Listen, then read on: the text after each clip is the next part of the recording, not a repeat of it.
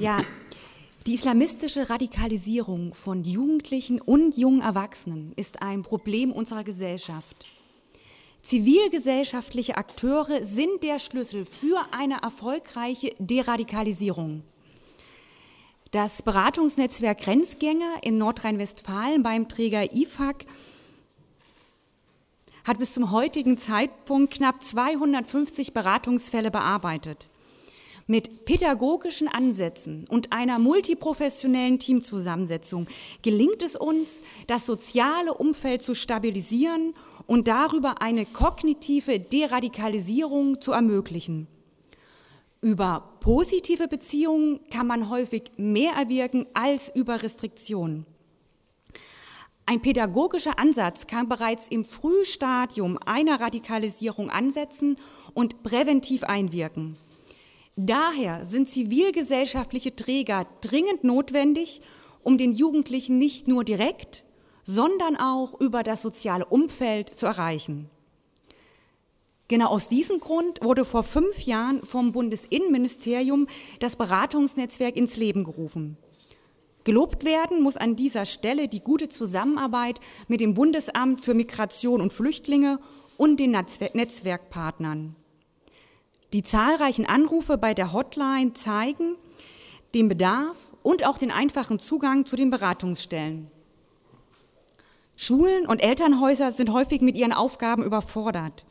Das Beratungsnetzwerk mit den Partnern vor Ort gehört zu den wenigen zivilgesellschaftlichen Organisationen, die Aufgaben in sozialpädagogischer Profession übernehmen und mittels systemischer Beratung unmittelbar im Erziehungs- und Bildungssystem andocken. Es stellt sich immer die Frage nach dem Grad der Radikalisierung. Je nach Radikalisierungsphase eröffnen sich uns bestimmte Zeitfenster für eine pädagogische Arbeit. Und die Zeitfenster, wo eine anfängliche Radikalisierung zu identifizieren ist, dürfen nicht verpasst werden. Bei einer niedrigen Stufe wo die Person zum Beispiel in die anfängliche Sogwirkung gerät, hat man häufig noch Zugangsmöglichkeiten und kann direkt mit der Person sprechen. Bei einer fortgeschrittenen Stufe ist die Person nicht mehr gesprächsbereit. Sie hat vielleicht das Ziel einer Ausreise im Kopf. Wir vom Grenzgängerteam arbeiten aber dann trotzdem weiter über das soziale Umfeld. Dieser multiprofessionelle Ansatz in Kooperation mit dem Bundesamt war sehr erfolgreich und wir hoffen auf eine weitere Unterstützung und ein Zusammenwirken der Institutionen, um die Gesellschaft zu stärken. Zuletzt ein Appell an alle Personen, die sich Sorgen machen um eine Person in ihrem Umfeld, dass vielleicht eine Radikalisierung vorliegen könnte.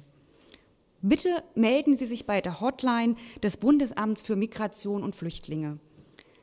Im Beratungsgespräch werden Sie von professionellen Beraterinnen und Beratern gewissenhaft beraten, bei Bedarf auch anonym.